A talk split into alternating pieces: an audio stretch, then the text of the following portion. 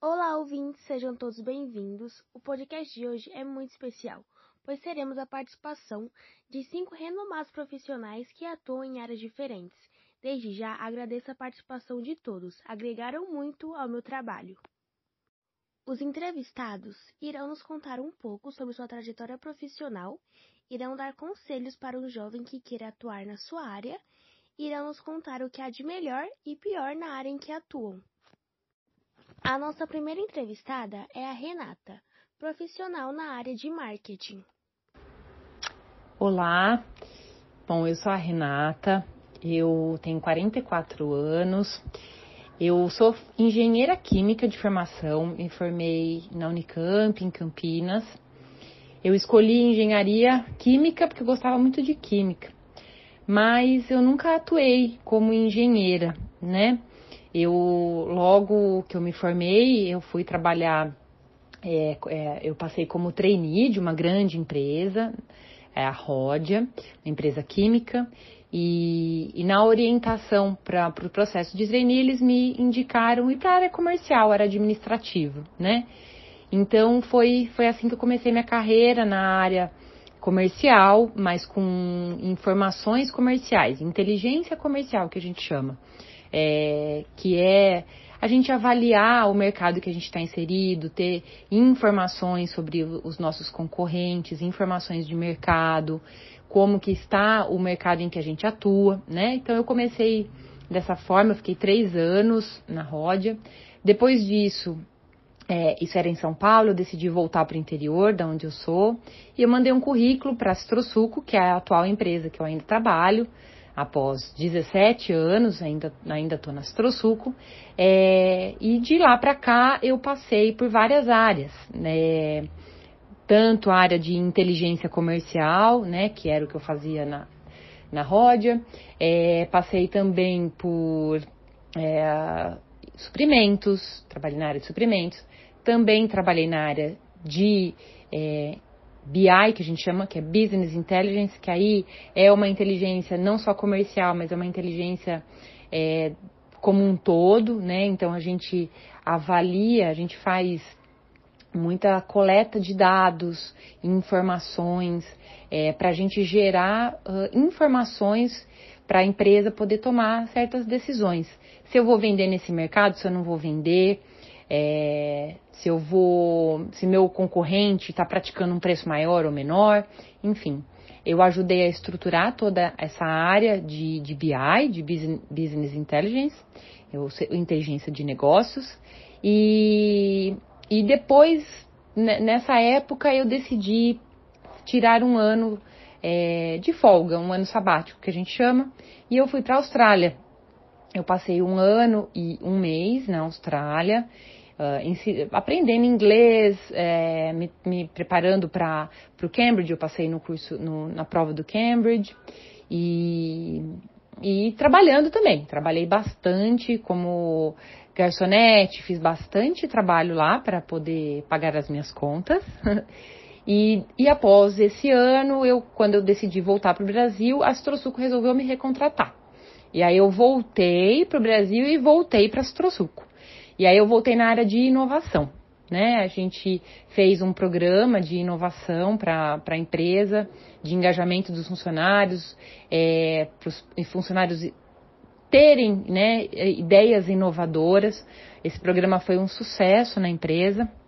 E depois disso eu fui convidada para trabalhar com marketing, que é onde eu estou hoje. Então, atualmente, eu sou da área do marketing, eu sou coordenadora de marketing da Astrosuco e, e os nossos desafios, basicamente, são é, seria fazer um marketing para B2B, que é, é, que é business to business, ou seja, empresa para empresa. A gente não faz um marketing para o consumidor. É, então, como fazer esse marketing é um grande desafio e também atingir o consumidor, que é uma coisa que nunca foi feita antes na, na empresa de sucos, né? Porque a gente vende suco, a gente processa o suco, ou seja, a gente espreme a laranja e manda para algumas empresas colocarem dentro das garrafas, a gente chama os engarrafadores, e aí essas empresas vendem para o consumidor. Então, como é que a gente faz o nosso marketing tanto para os engarrafadores quanto para os consumidores finais, né? É, hoje nós estamos com um grande projeto de marketing digital, ou seja, Instagram, Facebook, é, LinkedIn, né? Ah, divulgando a marca Citrosuco, divulgando quem é a empresa, quem somos nós. Então, isso está sob minha responsabilidade atualmente. É, para um profissional, para um jovem que queira atuar na, na área de marketing, né, é, eu aconselho realmente assim a, a estar antenado, né, as, o marketing ele vem crescendo muito, ele vem tomando uma dimensão muito grande. Então eu aconselho, obviamente, a estudar, né, em primeiro lugar, mas entender as diversas uh, áreas do marketing. O marketing é muito amplo, né? Então hoje você tem o marketing digital. Dentro do marketing digital você tem diversas é, vertentes. Então estudar, ver qual que você se alinha melhor, qual que você se identifica, para você poder focar em uma das linhas. O que tem de melhor na minha área, eu acho que é justamente essa possibilidade, essa, essa gama bastante grande de possibilidades, né? Então, você, além do marketing tradicional, você tem o marketing digital e, como eu comentei, dentro do marketing digital você tem vários, é, vários modelos para seguir. Então, essa possibilidade de atuar em diferentes é, com diferentes assuntos é muito interessante. Te dá um dinamismo, te dá um conhecimento assim é, amplo, né? Para você, você tem que entender um pouquinho de cada coisa, é, mas se especializar em, em, em, um deles. Mas isso te dá uma visão muito ampla, né? Então é, e a possibilidade também dentro do marketing digital de você estar tá no se inteirando do mundo moderno, que hoje em dia é, é, tudo, né, digital. Então, isso, isso deixa a gente bastante atualizado, é uma possibilidade da gente estar tá sempre se renovando e atualizando.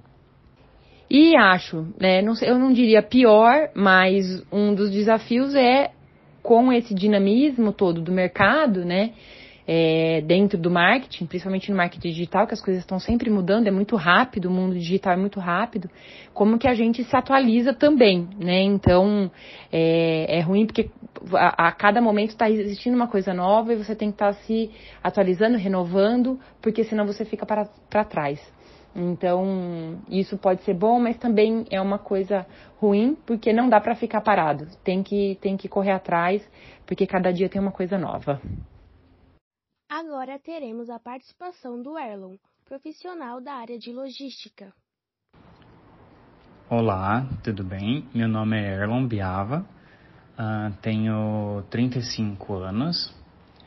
Atualmente atuo como supply planner uh, na área de supply chain, planejamento e eu vou contar um pouquinho da minha trajetória profissional. Bom, é, me formei em Química Industrial pela USP São Carlos. Uh, um pouquinho antes de eu me formar, eu comecei a estagiar na Faber-Castell, em São Carlos, em, na área de, de, projetos, de novos projetos. É, gostaria de frisar que, é, pela minha graduação em Química, é, Química Industrial, eu nunca tive nenhum contato profissional com química, é, assim dizendo, em laboratórios e tal. É, eu sempre, desde o início da minha formação, eu sempre fui para esse lado do escritório, de planejamento. Então, logo no meu estágio, eu já tive essa vertente na minha carreira profissional. Pois bem, é, comecei a estagiar na Faber-Castell, ah, como estagiário de novos projetos. É, fiquei um tempo como estagiário e aí posteriormente acabei sendo efetivado como analista de novos projetos. É, eu cuidava de, basicamente assim, eu cuidava de novos projetos, de novos produtos quando vinha um, um, briefing de vendas de um cliente, eu tomava conta, né? Eu gerenciava todo essa, esses steps, desde, a, desde o início do, do, do, do produto até a entrega final do produto. Posteriormente, tive uma, uma experiência profissional na L'Occitane, é uma empresa francesa de cosméticos, onde eu era responsável pelo planejamento de produção de toda a cadeia. Então, ah, como a L'Occitane naquele tempo não tinha uma fábrica própria, todos os produtos eram produzidos em fábricas de terceiros, em, em outras empresas. Então, eu era responsável por planejamento, por planejar toda a cadeia de produção desses produtos nos terceiros. Posteriormente, tive uma oportunidade uh, como supply chain na Citrosuco. Citrosuco é uma empresa multinacional brasileira de sucos de laranja, no qual eu era responsável pelo, pelo link entre a área de vendas com a área de produção da empresa. Então, uh, eu era responsável por, pelo gerenciamento e coordenação de toda a parte de demanda entre vendas e produção, uh, garantindo a não falta de produto no cliente, nos mercados, porque a Citrosuc é uma empresa global, então tem diferentes mercados globais. Um, também era responsável pela pelo o schedule, a, a agenda dos navios, porque a Citrosuco também exporta é, exporta suco, exporta produto para todos os mercados, então era responsável também pela cadência, pelo agendamento dos navios nos diferentes portos do mundo. E agora, atualmente, atuo como supply planner ah, no IKEA. É uma empresa multinacional sueca. Atualmente eu trabalho e moro em Milão, na Itália.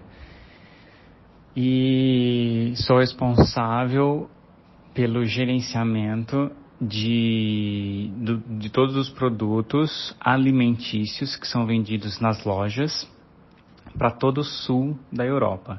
Então engloba Portugal, Espanha, França, Itália e alguns países do sudeste europeu. Então, bem rapidamente, essa é a minha trajetória profissional. Bom, um conselho para o jovem que queira atuar na, na, na minha área. Olha, é, eu posso falar que assim, o que me abriu portas até hoje e vem abrindo portas para mim é, é o inglês. Desde o meu primeiro trabalho é, no estágio, o que abriu as minhas portas foi o inglês, porque na época da faculdade é, eu tive, eu tranquei a faculdade por um ano e me, um ano e três meses, na verdade, e fiz um intercâmbio nos Estados Unidos. Então eu voltei do, dos Estados Unidos com inglês é, avançado para o fluente, então um inglês bem forte. E isso fez com que eu conseguisse meu primeiro estágio, porque eles precisavam na época de alguém que tivesse um inglês avançado para fazer, porque a Faber-Castell é uma multinacional alemã. Então eles precisavam de alguém que tivesse um inglês avançado para fazer essa ponte com a Faber-Castell na Alemanha, que era a matriz. Então, é, eu como estagiário, eu tinha essa responsabilidade de fazer toda a ponte e essa interligação com a Faber-Castell ah, na Alemanha. Então, por isso que eu falo que o inglês para mim abriu muitas portas. E desde então, em todos os meus trabalhos, tanto na Faber-Castell, tanto na L'Occitane, tanto na Citrosuco, é, essas três empresas eu trabalhava no Brasil, mas eu tinha contato com as matrizes, né? Então a Faber-Castell tinha contato com a matriz na Alemanha, a L'Occitane tinha contato com a matriz na França e a Citrosuco, por mais que a Citrosuco tivesse a, é a matriz em, em Matão, em São Paulo, eu tinha contato direto com todos os escritórios globais. Então, eu tinha contato com o escritório na Áustria, tinha contato com o escritório nos Estados Unidos, no Japão, na China, na Austrália. Então, o inglês me ajudou muito em todos os empregos, em todos os jobs que eu tive. É, então, assim, um conselho que eu dou é, que realmente é, o jovem, a pessoa que queira entrar nesse, nessa carreira, tenha um inglês bem fluente, porque isso com certeza, para mim, abriu muitas portas. Eu tenho certeza que para uma pessoa que tem um inglês forte também vai, vai ter boas oportunidades. É, o que tem de melhor na minha área? Bom, aqui eu posso citar, deixa eu tentar citar dois pontos positivos que eu vejo nessa área de, de supply chain, de planejamento e tal. É, o primeiro é, é o, a essência do job mesmo, é você garantir produto para o seu cliente, não deixar faltar produto para o cliente. Imagina você indo num supermercado, indo numa loja ou indo em qualquer lugar, procurar um produto que você gosta, e aí você chega no lugar, no mercado, no supermercado, na loja, e você não encontra aquele produto que você quer. Às vezes você está esperando tanto aquele produto, é um produto que você não gosta de que de não ter, que você gosta de ter sempre, e aí você chega no, no, no lugar e você não encontra o produto. Isso para você, pensa como você, você como consumidor, é triste, né? É, é, não é legal.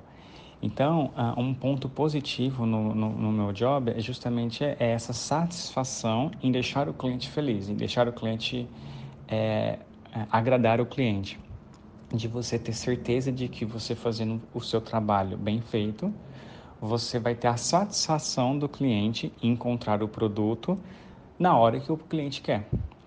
Então, esse eu acho que é um ponto positivo, é a satisfação, né? é o, a sensação de dever cumprido, a sensação de ter o cliente satisfeito. Esse é um primeiro ponto. E o segundo ponto é que assim essa parte de essa área de supply chain, de, de, de planning, de planejamento, ela é uma área que você tem uh, interfaces com várias outras áreas internas da empresa. Né? Então você você tem inter, você fala muito, você tem bastante interface com, por exemplo, com vendas. Você tem muita interface com qualidade, você tem muita interface com planejamento, com, com produção, você tem muita interface com logística, você tem muita interface é, com finanças, ah, porque você às vezes depende de de, de pagamentos, de, de, notas fiscais. Você tem, é, e fora as outras áreas que têm suporte, como por exemplo marketing, você tem é, um suporte ou você tem uma interface indiretamente, digamos, com marketing, por exemplo. Então, assim, é uma área que você percorre internamente na empresa por várias outros, outras áreas, vários outros departamentos. Isso é muito bom, porque você começa a conhecer o, o funcionamento da empresa desde o início até o fim, né? E você vai tendo um pouco de conhecimento é, de todas as, demais áreas. Obviamente, você tem que focar e desenvolver na área que você está, que é o supply chain, que é o planejamento. Porém, como suporte, você tem um conhecimento paralelo de várias outras áreas. Um, o que tem de pior na sua área? Bom, nessa pergunta também eu vou tentar um, colocar dois pontos aqui negativos que eu vejo.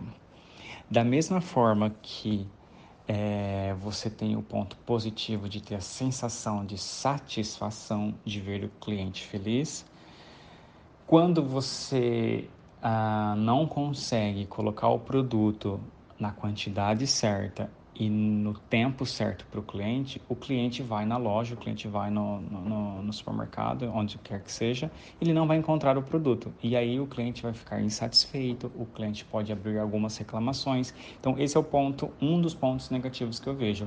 Da mesma forma que você, fazendo o seu trabalho bem feito, certinho, você tem a, a satisfação do cliente, se por, alguma, por algum ponto, é, durante toda essa trajetória, toda a cadeia ah, de produção, alguém falhou, algum ponto, não alguém, algum departamento, alguma área falhou, você não vai ter a satisfação final do cliente. Entendeu? Então, esse é um ponto negativo. É, é você não conseguir uh, atender as expectativas do cliente. E o segundo ponto, também atrelado com, com isso, é como eu falei, é, o planejamento, a área de planejamento, a área de supply chain, ela é uma área que ela é um elo entre as demais áreas. Né? Então você depende muito, por exemplo, do, do, da, do departamento, né, da área de produção. Você depende muito também do departamento de compras. Você depende muito também do departamento de logística. Então, é, existem essas outras áreas que elas são é, não, é, como que eu posso dizer, auxiliares ao que, ao sucesso da sua área. Então você não tem muitas vezes é, poder de atuação nas demais áreas. Então, se algo acontece, algo fale nesse processo da cadeia, no processo de produção, nas demais áreas, isso vai impactar na sua. E isso vai acarretar, por exemplo, a insatisfação do cliente. Então, um ponto negativo é esse, essa interdependência de outras áreas, nas quais você não tem uma atuação muito forte, você não tem um poder né, de atuação, você não tem um poder de decisão nas, nas demais áreas que possa afetar o sucesso da sua. É, mas isso tudo é gerenciável. é, não existe empresa ou, ou emprego ou cargo perfeito no mundo. Sempre você vai ter é, algo muito bom em um lugar e no mesmo e no mesmo tempo algo a ser melhorado, desafios a serem, a serem melhorados para que você consiga na medida do possível chegar na maior excelência, entendeu? Mas é isso. Muito obrigado por terem escutado e foco sempre que tendo foco a gente alcança todo e qualquer objetivo na nossa vida. Abraços. Nossa próxima entrevistada é a Mariana, que atua na área dos recursos humanos. Olá, tudo jóia? Bom dia. Bom, vamos lá. Eu vou contar um pouquinho da minha trajetória profissional, mas antes até de, de entrar na trajetória profissional, gostaria de falar um pouquinho da minha, da minha formação. Eu sou psicóloga de formação, é, tenho uma especialização em gestão organizacional de pessoas pela UFSCar e tenho 10 anos de experiência no meio corporativo na área de RH. Uh, iniciei num programa de estágio, né, numa indústria de alimentos. É, Nesse, nesse início, a minha atividade ela era basicamente de fazer seleção, é, recrutamento, toda a parte de agendamento de exames admissionais, a triagem de currículos e também cuidava um pouco da parte de controle de treinamentos. Depois de um certo período, eu fui convidada a ser efetivada na área agrícola né, dessa empresa é, tive a oportunidade de, de navegar nesse universo mais é, que, que, foge um pouco da, da indústria né, e vai um pouco para a agrícola. E, e, atuei basicamente fazendo a mesma coisa que eu fazia na área de operações industriais, mas na área agrícola. Uh, teve algumas mudanças internas, tive a oportunidade de retornar para a área industrial, mas é, com um escopo um pouquinho diferente, é, numa posição de HR BP. Né? O que, que o BP faz em uma organização? Basicamente, ele faz a intermediação das estratégias do negócio junto às lideranças e cascateando isso também para os níveis da, da organização que não seja só liderança. Mas basicamente trabalha em parceria é, com os gestores internos, ajudando eles a, a se desenvolverem para fazerem a efetiva gestão de pessoas. Então, dá todo um suporte de, de coach, de, de alinhamentos de estratégias. Então, toda a parte de é, movimentação de pessoal, é, engajamento, cultura, tudo isso fica sob a responsabilidade desse profissional de estimular né, todo esse, esse diálogo e essa, esse trabalho internamente frente junto dos gestores. Ah, essa cadeira também incorporava a área de recrutamento e seleção, né? Então, essa posição fazia essas duas atividades. E, e aí, depois tive a oportunidade de atuar nas áreas de apoio, né? O que, que seriam essas áreas de apoio? São áreas suporte, como a área de jurídico, a área de compras, as áreas de é, CSC, que dão suporte à área core, né? Que seria a área central da, do, do negócio, né? Então tinha menos volumetria de contratação hum, de mão de obra é, operacional e mais contratações, por exemplo, de, de posições mais estratégicas, é, de analistas, de gerentes, de diretores, enfim. Então, esse papel ele era um pouco mais robusto e exigia muita habilidade política, porque eu navegava em diversos níveis aí da, da cadeia, né? desde, desde do, do, do porteiro ao presidente, vamos dizer assim. E, e aí, né, que você me pergunta se eu tenho algum conselho para dar, né? Então, essa, essa, esse já seria um dos meus conselhos, né? Então, tem que gostar muito de navegar nos diferentes níveis aí da, da, do processo, da empresa, né? Tem que gostar de pessoas, porque basicamente esse é o principal ativo, né, da, de uma empresa. Então, é, além disso, tem que ter bons skills de liderança, de liderança não, de comunicação.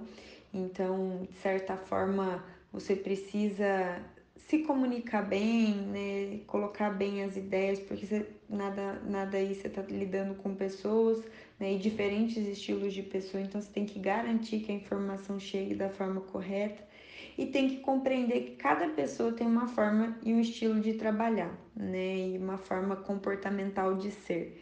Então, acho que esse, esses são pontos bem importantes que nesses 10 anos aí eu pude perceber que são necessários, né? O que, que tem de melhor nessa área? Né? Eu, eu particularmente, é, acho que essa coisa de navegar com os diferentes públicos né, e poder oferecer suporte no desenvolvimento das pessoas ver a evolução das pessoas, né? ver essa, essa mudança, às vezes, comportamental, crescimento profissional das pessoas é muito gratificante. Então, para mim, seria esse um dos, dos pontos mais positivos de se trabalhar no RH.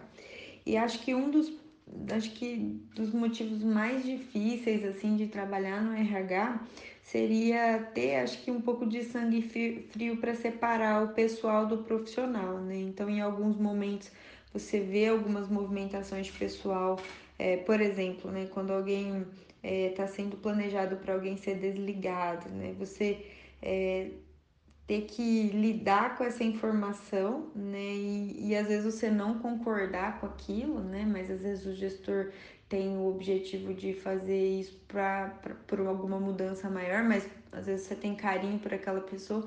Então, essa coisa de saber se, diferenciar né, a, a emoção da, da razão. É, e, e a coisa às vezes de também não concordar, por exemplo, com uma promoção, né? É, quando eu falo de movimentação interna, eu englobo tudo, né? Então, às vezes você vê alguma promoção que às vezes considera injusta, né? Enfim, então acho que esses são pontos bastante sensíveis aí que, que eu acho que um profissional de, de que busca trabalhar em RH talvez possa se deparar com essas situações. Acho que, de uma forma geral, essa é a minha trajetória na área corporativa, né, na, na área de RH. Teremos agora a participação da Vanessa, que atua na área financeira. Oi, eu me chamo Vanessa, tenho 35 anos e irei falar um pouquinho sobre a minha trajetória profissional.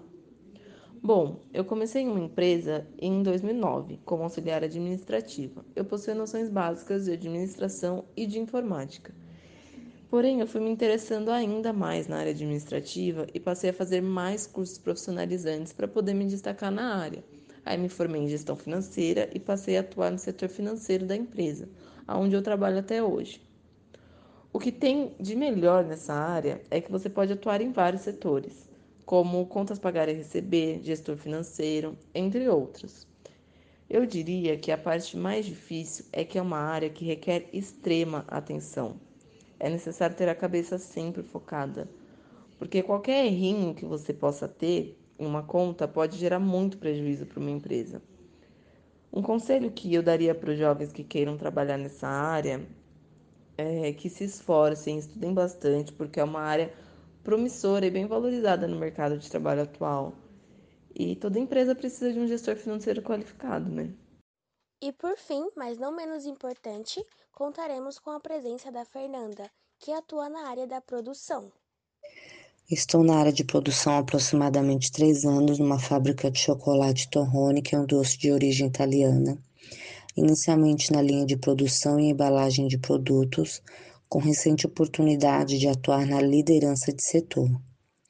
A área exige agilidade, atenção e força de vontade para o melhor desenvolvimento profissional assim surgindo novas oportunidades na área de operação de máquina, manutenção de maquinário e assim por diante. Por ser área de produção, ainda exige muito esforço físico, mas que auxilia no desenvolvimento profissional. Bom, ouvintes, chegamos ao fim. Espero que tenham gostado. Com certeza o podcast de hoje nos rendeu muito aprendizado. Até os próximos! Música